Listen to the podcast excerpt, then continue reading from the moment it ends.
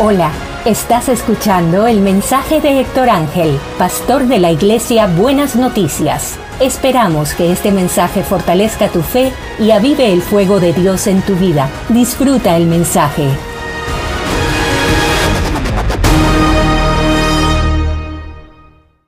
Bendiciones, hoy vamos a estar hablando del tema que tienes en tu mano. Éxodo 4 dice, sin embargo, Moisés protestó de nuevo ¿Qué hago si no me creen o no me hacen caso? ¿Qué hago si me dicen, el Señor nunca se te apareció? Entonces el Señor le preguntó, ¿qué es lo que tienes en la mano? Una vara de pastor, contestó Moisés. Es, es algo muy natural que cuando Dios nos manda o nos envía a hacer algo, nos sentimos muchas veces incapaces de, de poder hacer lo que Dios nos está pidiendo. Quizás a ti te ha sucedido que, que tú tienes en tu corazón deseos de hacer cosas para Dios, que Dios ha puesto sueños en tu vida, pero te animas cuando ves todas las cosas que tú quieres hacer para Dios, pero cuando te pones a mirar los recursos que tú tienes, los talentos que tú tienes, el presupuesto que tú tienes para hacer lo que Dios te está mandando, te desanimas, te frustras y dejas de hacer las cosas que Dios te está mandando. Sin embargo, vemos el principio de lo que Dios le estaba diciendo a Moisés. Moisés estaba teniendo una revelación de Dios. Dios le está hablando, Dios le está diciendo que es el Dios de sus padres, que escuchó el lamento de sus hijos, que viene para liberarlo. Y Moisés está diciendo, ¿qué hago si no me creen? ¿Qué hago si me dicen nunca se te ha aparecido el Señor? Y es muchas veces las cosas que vienen a nuestra mente. ¿Qué hago si la gente no me cree? ¿Qué hago si no me alcanza? Si no puedo, yo no sé hablar, yo no sé decirlo, yo no soy capaz, yo nunca he hecho eso. Y la respuesta de Dios fue algo bien interesante. ¿Qué tienes en tu mano?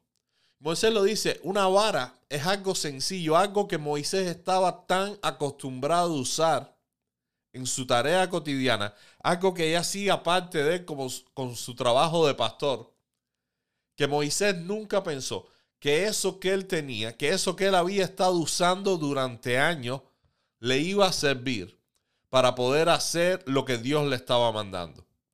Yo no sé cuántas veces a ti te ha pasado eso, de que Dios te manda a hacer algo y tú estás viendo cómo es que las demás personas lo hacen. Tú estás viendo cómo es que se ha hecho eso en el pasado, los recursos que se necesitan, los talentos que se necesitan y tú te miras a ti y tú dices, yo no puedo, yo no tengo, yo no soy capaz de hacer eso. Y Dios te está diciendo, mira lo que tienes en tu mano. Lo que ya yo te he dado es suficiente si tú lo usas bajo mi poder si tú lo usas con lo sobrenatural que yo estoy poniendo, si tú confías en Dios, vas a ver resultados increíbles con las cosas naturales que ya tú tienes. Y fue lo que sucedió con Moisés. La vara tan ordinaria que él tenía era capaz de transformarse en serpiente. Era capaz de abrir el mar para que ellos pasaran en seco. Fue capaz de hacer tantas y tantas señales durante tanto tiempo que Moisés nunca hubiera creído que su vara iba a ser capaz de hacer eso. Que el poder de Dios iba a ser capaz de manifestarse en algo tan simple y tan ordinario. Y eso a veces nuestra mente lo bloquea. Eso a veces nuestra mente dice, no es posible que Dios use algo tan simple. No es posible que Dios use a alguien tan humilde como un pastor. No es posible que Dios utilice algo que es tan ordinario y que no tiene valor para las personas y que cuando Dios derrama su poder sobre eso, es capaz de hacer cosas increíbles. Entonces, esto es algo que tenemos que tener en nuestra mente.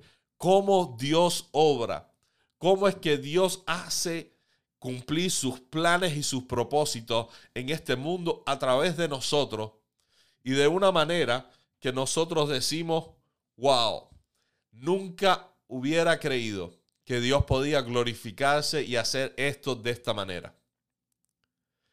Si nosotros somos capaces de añadir eso a nuestra mente cada vez que Dios nos manda a hacer algo, seríamos capaces de decir, Señor, yo no sé cómo, pero yo sé que si tú me estás mandando, va a ser posible. Señor, yo no sé con qué exactamente tú piensas hacerlo, pero yo sé que tú has depositado ya en mí algo para yo poder hacerlo. Dios nos ha derramado tantas bendiciones sobre nuestras vidas. El poder de Dios se puede manifestar de tantas maneras que nosotros podemos estar convencidos que cada vez que Dios nos manda hacer algo, Dios ya ha provisto lo necesario para que lo logremos. Dios ya ha suplido lo que está a nuestra disposición, lo que se necesita para hacer. Lo mismo le pasó al pueblo cuando quería entrar a Jericó. Yo decía, murallas demasiado grandes. Dios ya tenía un plan para que ellos pudieran entrar. Dios siempre se la ha arreglado de hacer las cosas de una manera que Él es capaz de demostrar su poder. El reflejo natural nuestro es ir a buscar en nuestros recursos, en nuestros talentos, cómo yo puedo hacerlo. Pero el reflejo de un cristiano debería ser, yo tengo en Dios todo lo necesario para poder cumplir la tarea que Dios me ha enviado.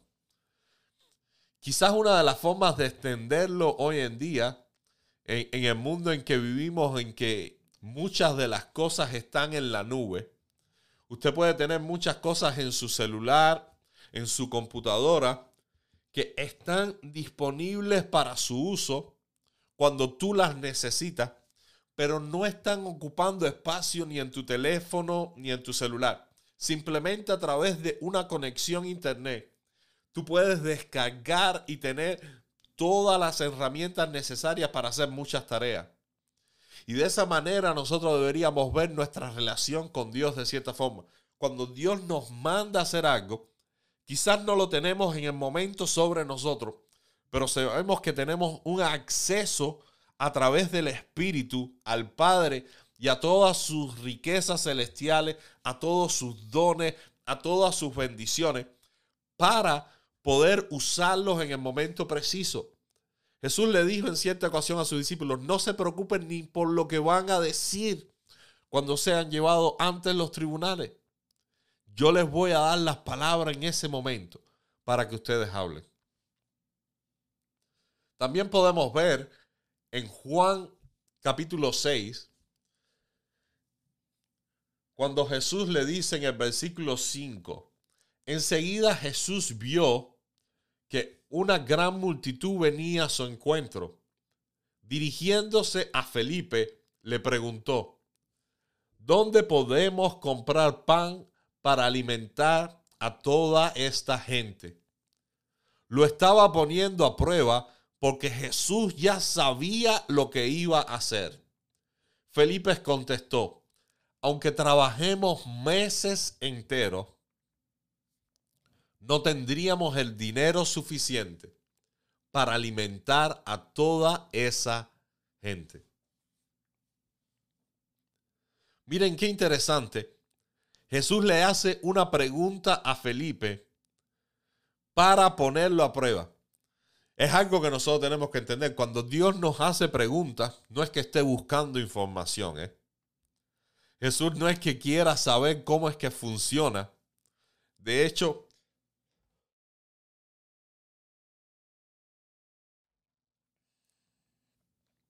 De hecho, Jesús ya tiene la respuesta.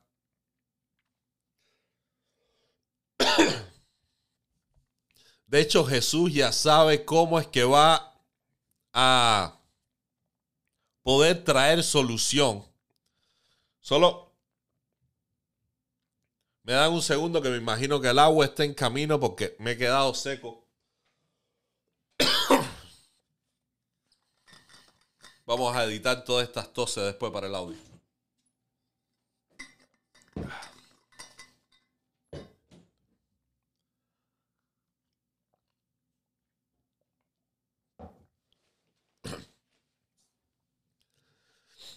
Seguimos. De hecho, cuando Jesús hace una pregunta. No, no, es porque esté buscando la información. Jesús ya sabe qué es lo que va a hacer. Jesús conoce todo y lo ha creado todo. Tenemos que tener en mente que cuando Dios hace una pregunta, es lo que nos está enseñando cómo podemos nosotros aprender a pensar de la manera que Él lo hace. Es como un profesor cuando ponen problemas matemáticos a los niños en las escuelas. El profesor no está buscando saber él la solución. El profesor ya lo sabe. El profesor lo que quiere crear en la mente del niño la capacidad de resolver problemas de la manera correcta. Que aprenda a sacar los cálculos de la manera correcta.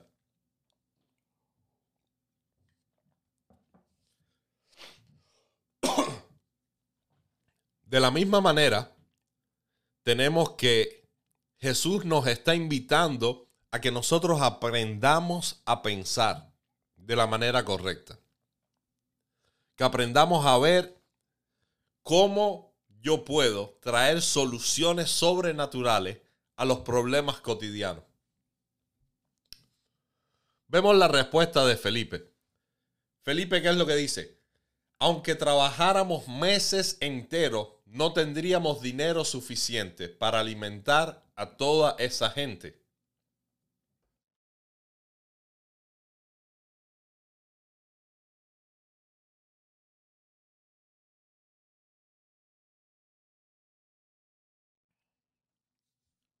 Jesús está haciendo la pregunta y Felipe está respondiendo con lo que ya tenía programado en su mente. Si tenemos que alimentar a tantas personas, la única manera que yo he aprendido es teniendo dinero para comprar pan. Pero Jesús quería enseñarle la forma sobrenatural de cómo compartir lo que tenemos para que las personas puedan recibir de parte de Dios. Jesús pudo haber creado una bola de pan y todo el mundo llegar, imagínense los hambrientos todos a coger. Pero Jesús enseñó, si tú compartes un pedazo se va a multiplicar. Y Jesús quería enseñarle a sus discípulos cómo aprender a pensar en medio de las necesidades. Y yo quiero que en este día nosotros podamos reflexionar en eso. Nosotros podamos decir lo que Dios está poniendo delante de mí, el desafío que estoy teniendo las cosas que Dios me está mandando a que yo haga, a que yo ministre a los demás, a que yo supla las necesidades de los demás. Quizás tú puedes decir, yo no tengo los recursos para hacer eso, yo no tengo las habilidades, pero lo que puedes estar seguro es que si Dios te lo ha dicho es porque Él ha visto algo en ti y que Él ya tiene las soluciones para que tú lo hagas. Lo que quizás somos nosotros lo que no estamos pensando de la manera correcta.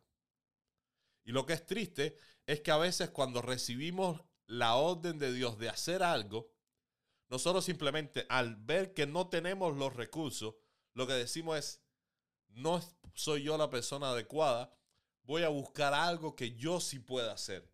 Voy a cambiar la tarea.